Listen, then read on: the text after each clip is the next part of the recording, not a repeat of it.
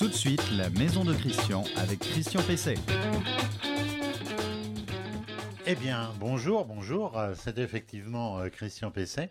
Euh, J'ai le plaisir de vous accueillir dans la maison de Christian, l'émission hebdomadaire, la, seule qui existe aujourd'hui sur l'entretien de la maison, son équipement, sa rénovation, pour la rendre toujours plus confortable. Et puis, en ce moment, c'est le maître mot, plus sobre.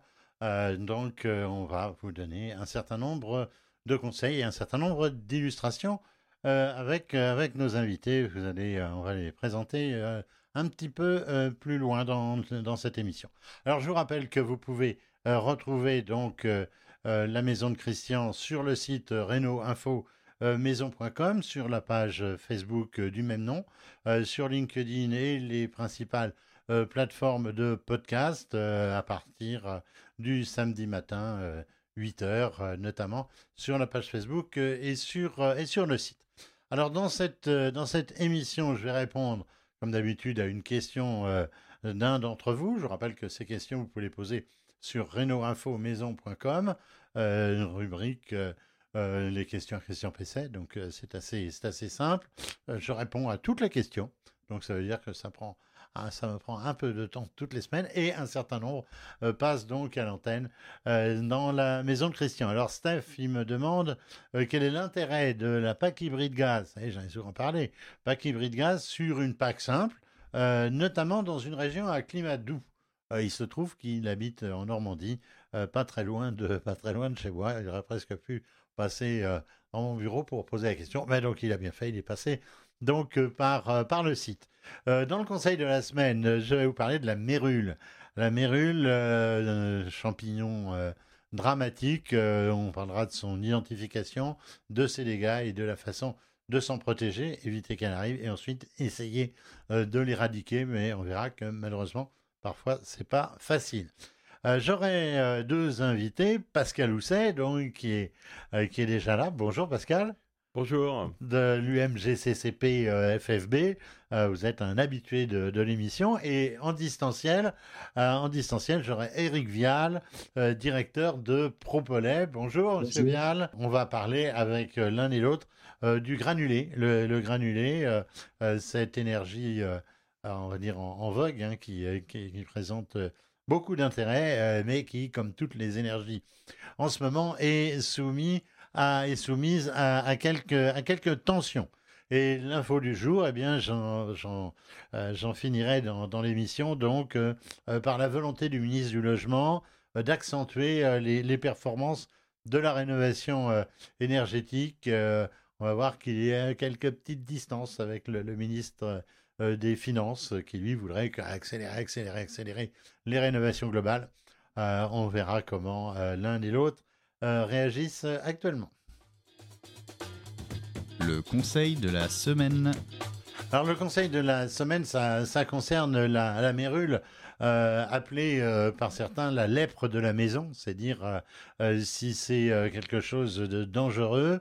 Alors pour les pour les scientifiques, c'est Serpula lacrimans. Lacrimans, on voit tout de suite qu'il y a des larmes. Alors j'ai- elle, a- elle, elle- est effectivement assez pleureuse, mais c'est surtout les gens euh, qui, l'ont chez eux qui peuvent euh, pleurer. Euh, donc ce, champignon se nourrit de cellulose, donc du bois, mais aussi de tout ce qui s'y apparente. Le mycélium, c'est-à-dire le, corps du, champignon lui-même, eh bien développe on va dire des, filaments euh, euh, qui peuvent atteindre euh, des, dizaines de, des dizaines de mètres. C'est pas très gros, ça fait entre 10 mm, un, un gros centimètre, voire en dessous, euh, en termes de diamètre, mais ça s'enchevête, ça s'entremêle, euh, ça attaque euh, le bois, euh, ça se développe euh, euh, par des rhizomes, donc qui sont ensuite capables de gagner de, euh, l'ensemble de la maison. Alors, quelles sont les conditions? Euh, favorables à, la mérule Eh ben, euh, C'est un peu comme tous les champignons, mais là tout particulièrement. Il y a quoi? Bah, Il y a l'humidité, euh, l'obscurité et, le manque, et le manque de ventilation. C'est pour ça que ça s'attaque en priorité à des maisons souvent qui sont inoccupées, par exemple des résidences secondaires, en bord de mer, notamment dans l'ouest et dans le, le nord, le nord de, la France. Alors, ça se développe d'abord en principe dans les caves, derrière les doublages, les doublages en, plaque de plate, c'est redoutable pour cela. ça masque leur progression, ça passe aussi dans les, faux plafonds. J'ai l'expérience d'un ami immobilier, pour tout vous dire, à Cabourg et qui, visitant un jour un appartement, s'est appuyé sur le mur et il est passé jusqu'à l'épaule. Donc, euh, c'était. Euh, et, il était dans la pièce d'à côté en plus. Donc, euh, c'est tout à fait catastrophique. Alors, comment ça se manifeste? Eh bien, par un développement. Si vous allez sur le site renoinfomaison.com, vous verrez, il y, a, une photo, il y en a plusieurs. c'est un corps brun, la partie centrale est plutôt brun, c'est visqueux, c'est pas sympa, d'où la crémence, hein, je le disais tout à l'heure. Et les filaments, eh bien, il développe une espèce de watts grise euh, en, périphérie. Alors les dégâts peuvent être catastrophiques, euh, toujours importants, et parfois totalement euh, irréversibles. Pourquoi? Parce que le bois finit par tomber en morceaux, il se développe ce qu'on appelle une pourriture cubique, c'est-à-dire le bois, bah, on voit apparaître des, petits, carrés, et d'un seul coup, pouf, le petit carré il tombe, et, évidemment c'est la structure qui, est mise, en cause. Alors la mérule s'attaque à tous les bois, euh, bois de charpente, les parquets, les escaliers, même les meubles, euh, si, euh, si on ne prend pas des précautions rapidement. Alors une fois les attaques constatées, il faut n'y a, que le bûchage, comme on dit, on, élimine évidemment, on traite les bois avec des fongicides spécifiques, toujours CTBA+, hein, ça c'est très important parce qu'il y a des charlatans aussi qui arrivent simplement avec de l'eau de javel, ça sert strictement strictement à rien. Il faut traiter les bois sains euh, avec euh, un produit euh, fongicide. et puis, on stérilise la maçonnerie à la flamme. Parce que ce truc, c'est capable de rentrer dans les joints, notamment entre, les, entre les briques et les pierres. Vous retrouverez la liste des 11 départements qui ont fait l'objet d'un arrêté préfectoral sur Internet. Le diagnostic Mérule n'est pas obligatoire pratiquement il l'est dans ces, euh, dans, dans, ces, dans ces départements. Moi, je plaide pour que partout il y ait maintenant euh, le, le, diagnostic Mérule parmi les diagnostics obligatoires. Euh, et surtout, si jamais vous en avez, ne cachez pas cela à un éventuel acquéreur parce que vous entreriez dans le cadre des vices cachés. Votre question à Christian Pesset. Ma question, eh bien, elle, elle tombe bien alors qu'il y a euh, Pascal Housset sur, euh, sur, euh, sur le plateau. Alors Steph, j'imagine qu'il s'appelle Stéphane, me dit actuellement je suis équipé d'une chaudière gaz à ventouse Frisquet qui fonctionne encore très bien au bout de, de, 25 ans. Il s'intéresse à la PAC. il se dit qu'il va falloir quand même arriver un moment à la changer. il a suivi, me dit-il, avec attention les recommandations que j'ai faites dans l'émission et sur le site euh, en faveur de la, de PAC hybride. Mais il dit euh, bah, finalement, euh, en Normandie, il n'y a plus beaucoup de. Puisqu'il habite en Normandie, à côté de Caen, il n'y a plus beaucoup de, de, gelée. Pensez-vous que la PAC hybride soit véritablement plus efficace et mieux recommandée, plus recommandée que la PAC non hybride? Car je pense que la différence de prix doit être importante. encore bravo pour vos émissions que j'écoute en podcast. je vous invite tous à en faire, autant. Mais si vous m'écoutez, c'est peut-être que vous êtes déjà euh, en podcast. Alors, euh, euh, il possède une chaudière de, bonne marque, la preuve. Au bout de 25 ans, la, chaudière marche encore bien. mais c'est vrai qu'avec l'augmentation du prix du fuel et puis la vétusté de son matériel, il va falloir commencer à en changer. Alors, ce qui est sûr, c'est que l'impact euh, elle fonctionne très bien euh, jusqu'à 7 degrés. Et puis, bah, en, dessous de, en dessous de 7 degrés, notamment quand on arrive au niveau du, gel, elle continue à fonctionner. Euh, certaines packs sont vendues pour des températures de moins 10, moins 15. Mais la problématique, c'est vraiment économique. C'est que à partir, j'avais noté cela, à partir de de 7 degrés, justement, en dessous de 7 degrés, en tout cas au gel, eh bien, le COP, le coefficient euh, d'efficacité énergétique, euh, eh bien, il, tombe à 1, il tombe à 1,5, peut-être 2, etc. Ça veut dire que quand la pompe fonctionne, normalement, quand elle euh, utilise 1 kW, eh bien, elle en restitue 4, voire 5. Et là, bah, elle arrive à être à pratiquement un, un COP de 1, c'est-à-dire pas, mieux qu'un radiateur, électrique. Donc, c'est la raison pour laquelle moi, je recommande toujours plutôt une, une PAC hybride. Pour tout vous dire, c'est le choix que personnellement euh, j'ai fait euh, parce que euh, lorsqu'on regarde les courbes de température, eh ben on s'aperçoit par exemple que dans la région de, dans en Normandie, dans la région de Caen, eh bien le, mois de janvier, la moyenne du mois de janvier, c'est actuellement plus 4 dans les terres avec des, avec des pointes de gel. Et il en est à peu près pareil du mois de décembre et souvent du mois de février. Donc, eh bien, je, je, parle sous contrôle de Pascal Housset. la pompe hybride, c'est quand même la, la meilleure des solutions. Qu'est-ce que vous confirmez mon analyse? Oui, alors juste, je préciserai quand même qu'aujourd'hui, euh, il y a eu beaucoup d'évolutions euh, sur le, le Tupac. Hein. on arrive à descendre à, des températures avec des copes quand même raisonnables.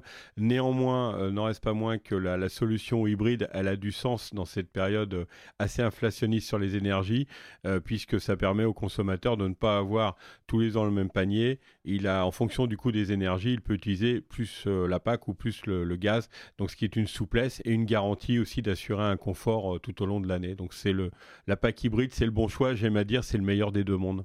Alors, euh, sachez aussi que la PAC hybride est accessible euh, aux aides à la rénovation, euh, ma prime rénove, aux C2E, aux aides locales, bien qu'il y ait une partie chaudière. Donc, c'est encore une façon de pouvoir profiter des, aides de, l'État. Et je pense qu'ils vont plutôt être renforcés que diminués. Donc, voilà, c'est ma position. Je veux dire, je la partage l'invité de Christian Pesset. Alors, euh, le, jingle, évidemment, dit l'invité de Christian Pesset, mais là, aujourd'hui, il y a, deux invités. Euh, Pascal Housset, donc, qui vient de, s'exprimer euh, de l'UMG CCP. Rebonjour, Pascal. Rebonjour, et puis, nous avons en distanciel, comme, on, comme on dit aujourd'hui, Eric Vial. Eric Vial, bonjour, monsieur Vial. Bonjour. voilà. Comme on va parler de Pollet, eh bien, Eric Vial, il est euh, le responsable, le patron de euh, qui est l'association donc de, promotion de, ce type de, combustible. Alors je vais commencer par, par vous, euh, monsieur, monsieur Vial. En quelques mots, vous pouvez nous, nous rappeler, je veux dire, ce qu'est le, ce qu'est le, le, granulé. Est-ce qu'il y a une différence entre pollet et granulé? Il y a aussi déchets de bois, on s'y perd, on s'y perd un, un, petit peu. Comment c'est fabriqué Pourquoi c'est si performant? Alors, le granulé de bois, c'est un petit, euh, un petit granulé, comme son nom l'indique, un diamètre 6 et longueur de, 4 mm, grosso modo, à 40 mm. Il est issu de la compression de sciure de bois. Euh, et cette compression euh, est faite de manière industrielle et permet d'avoir une, garantie de régularité sur, le, sur le combustible. Voilà, donc c'est du bois à 100%. Hein, c'est issu mmh. des sous-produits d'industrie du bois. Et, ça, a une régularité qui fait que dans un appareil moderne et automatique, comme on connaît maintenant sur le marché du granulé, on a euh, de très bons, de très bons, de, très bons rendements en termes de que ce soit de, chaleur comme d'émission. Et ce qui fait son attrait aujourd'hui. En plus, comme c'est automatique et, euh, euh, comment, et, autonome, ça, ça, permet de chauffer au bois sans avoir à être présent chez soi et on peut planifier via son smartphone les moments de chauffage qu'on a, dont on souhaite avoir pendant, dans, la, journée euh, dans son appartement ou sa maison. Alors, euh, euh, très souvent, on m'interroge en me disant Oui, mais c'est tout lisse, c'est bien compact. Est-ce qu'il n'y aurait pas de la colle là-dedans? c'est la, question que tout le monde pose. Non, non, c'est juste la compression avec la, la, la, la, résine ou la, cellulose du bois qui va faire que ça tient. Il n'y a pas d'additif.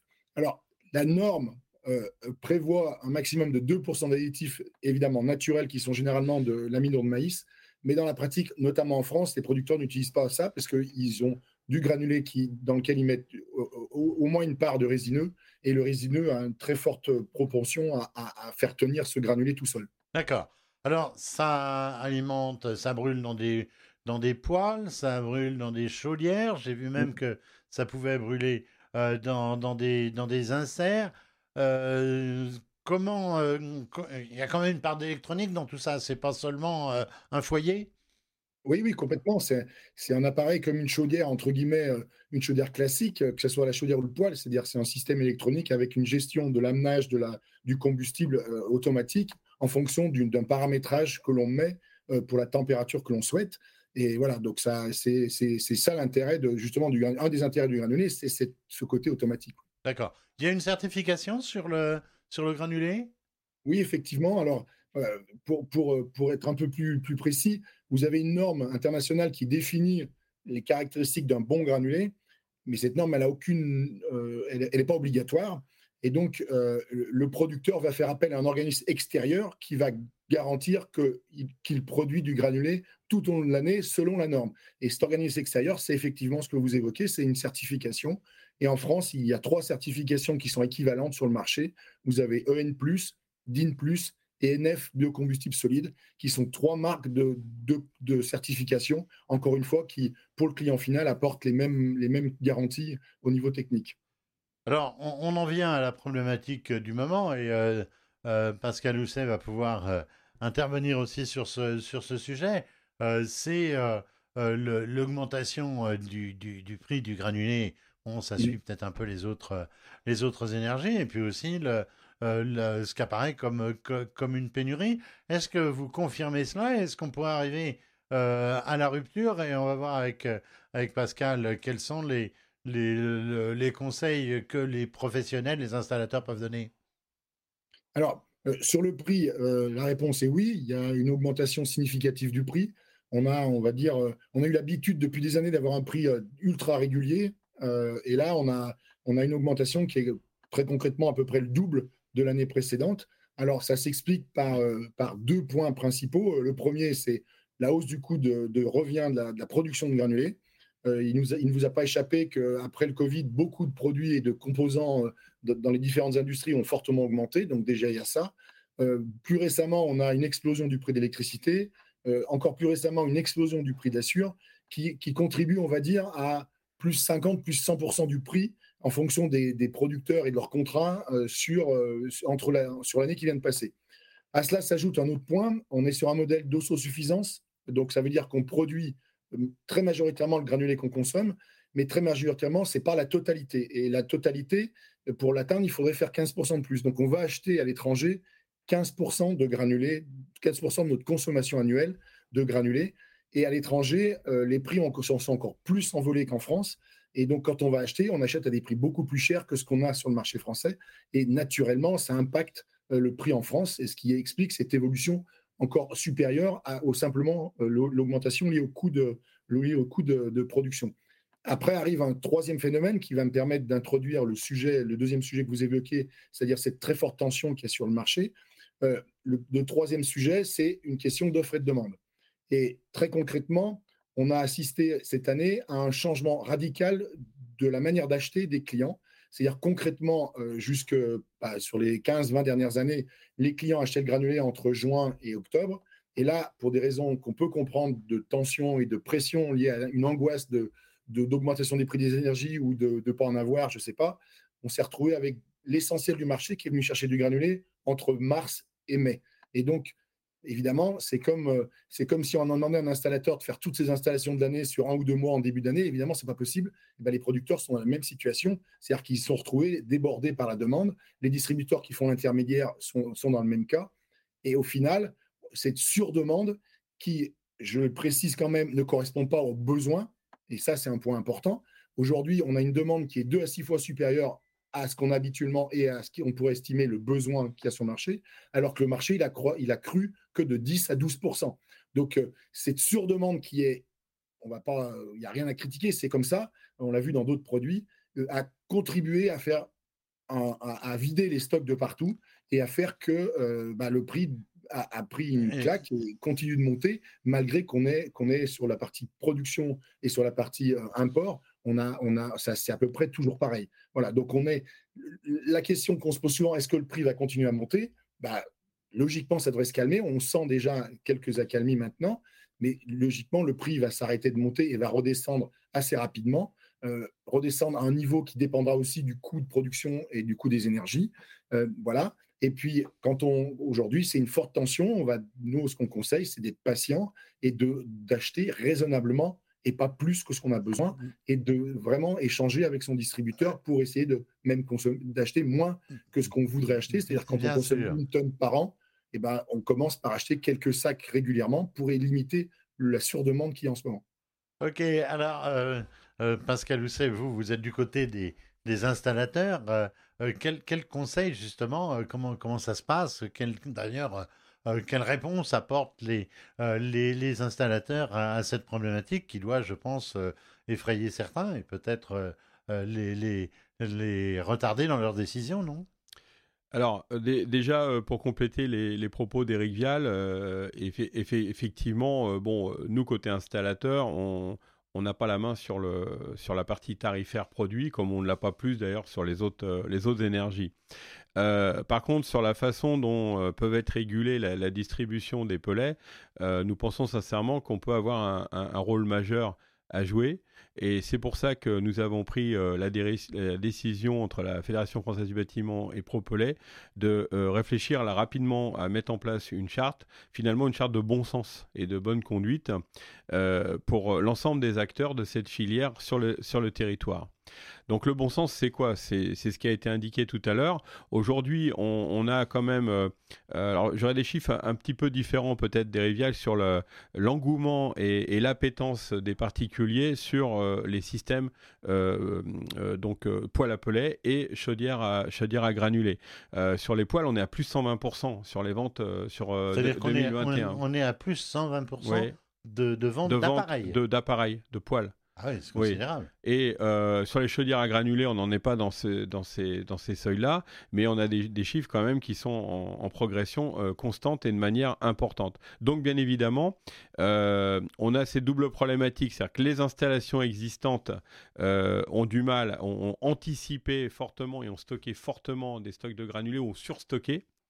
Et aujourd'hui, la vraie difficulté, c'est les nouvelles installations c'est qu'aujourd'hui, nos installateurs sont en grande difficulté parce qu'ils ont fait rentrer du matériel qu'ils ne peuvent pas installer chez euh, leurs clients parce qu'ils n'ont pas de, ils ils n'ont pas de granulés, donc ils ne peuvent pas démarrer la saison de chauffe. Donc c'est une vraie problématique de fond. Donc l'idée, c'est d'apaiser un peu les choses, de trouver des accords euh, de répartition. Euh, comme ça a été dit, c'est-à-dire qu'en moyenne, on sait qu'aujourd'hui, une maison moyenne utilise à peu près 2 tonnes de pellet pour sa saison de chauffe, chauffage eau chaude sanitaire. Euh, pour ce faire, ce qu'on préconise, c'est que déjà, il n'y ait que la moitié qui soit fournie pour démarrer la saison de chauffe.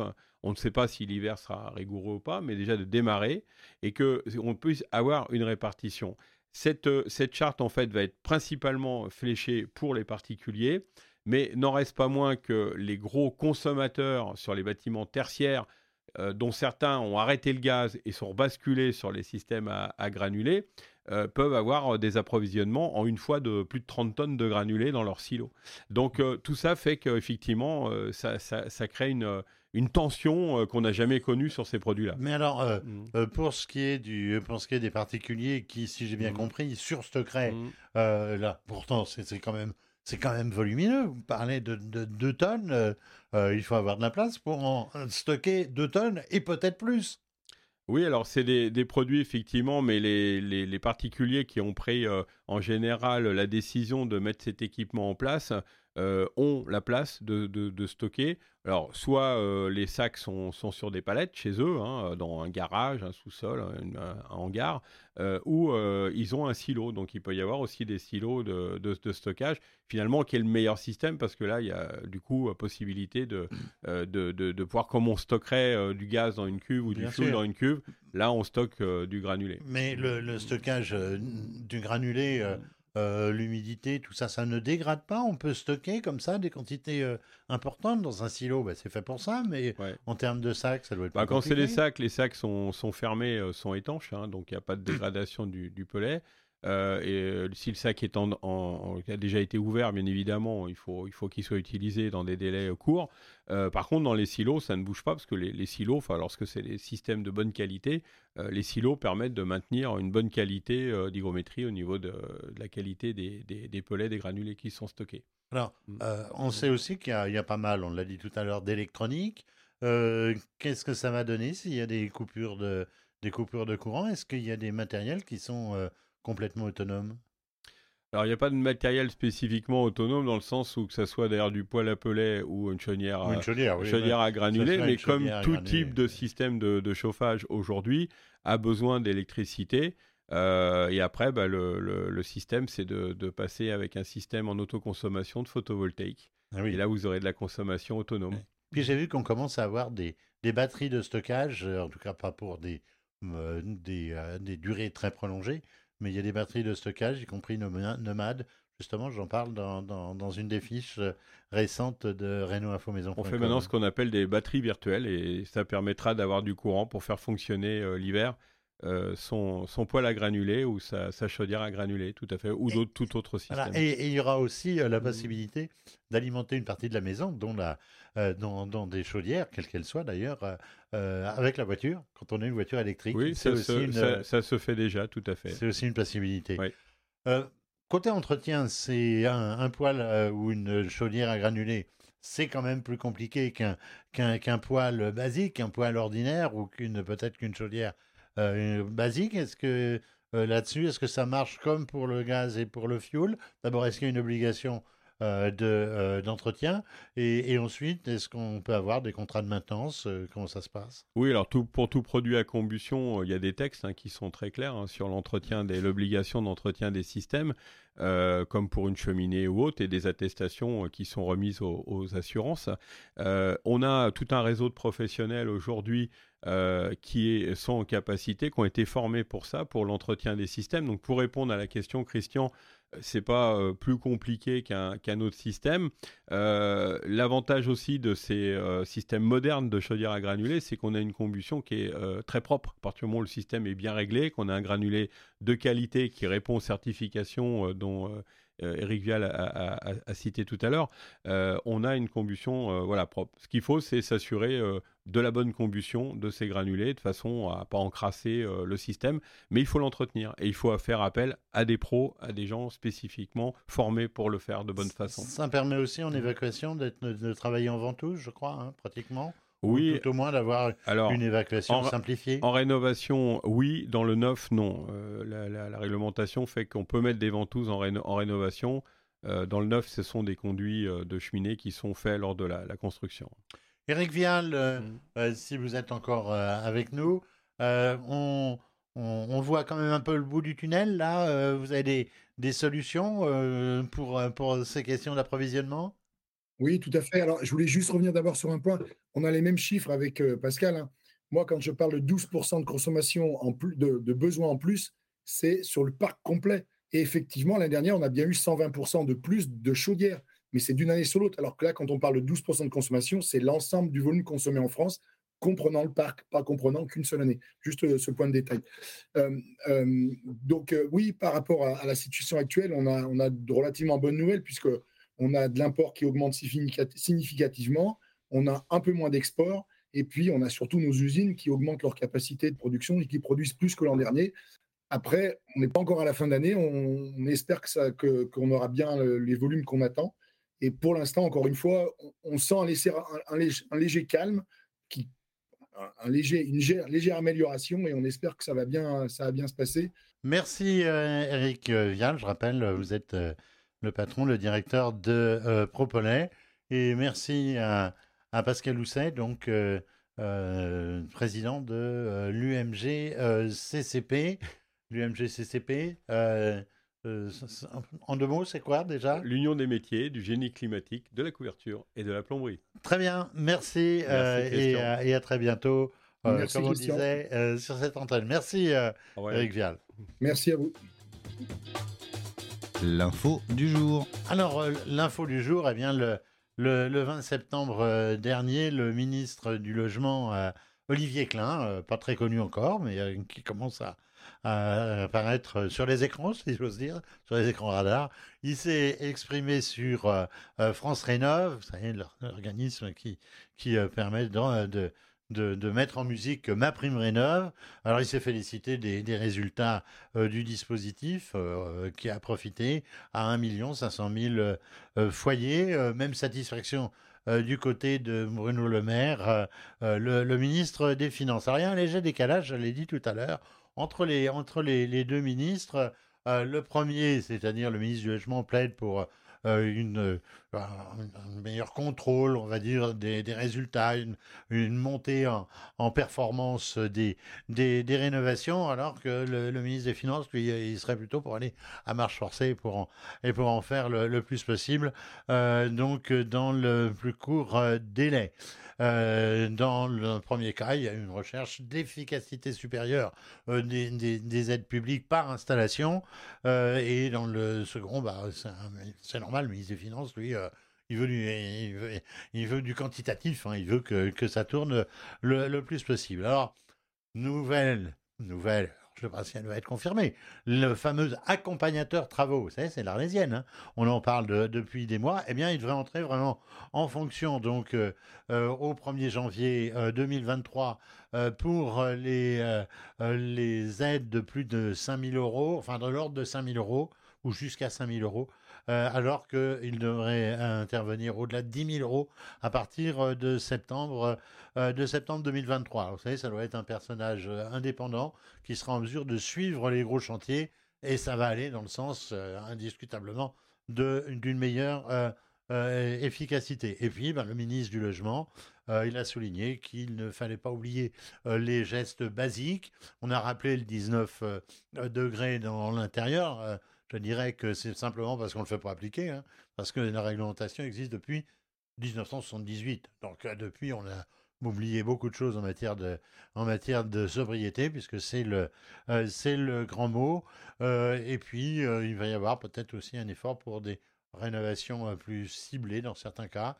Il ne faut pas non plus que ces, ces monogestes, comme on dit, disparaissent uniquement au profit des grosses rénovations qui supposent toujours des, difficultés pour les plus modestes euh, à amortir le reste à charge.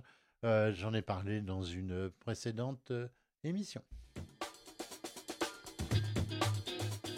Eh bien voilà, la, maison de, Christian, un petit peu plus longue que d'habitude. Il faut dire que nous avions deux invités qui avaient des choses très intéressantes à nous dire. La maison de Christian, ça touche euh, à sa fin. Euh, euh, bientôt, donc, une nouvelle émission, c'est-à-dire samedi prochain pour ceux qui nous prennent tout de suite, j'allais dire, au saut du lit, c'est-à-dire le, samedi, le samedi matin. merci à Maxime qui est aujourd'hui aux, commandes de la technique. Merci à, Adrien qui m'aide à préparer ces émissions et qui en fait le montage et, quelques incrustations donc d'illustration. Donc, je vous rappelle vous pouvez retrouver euh, l'émission sur renoinfomaison.com.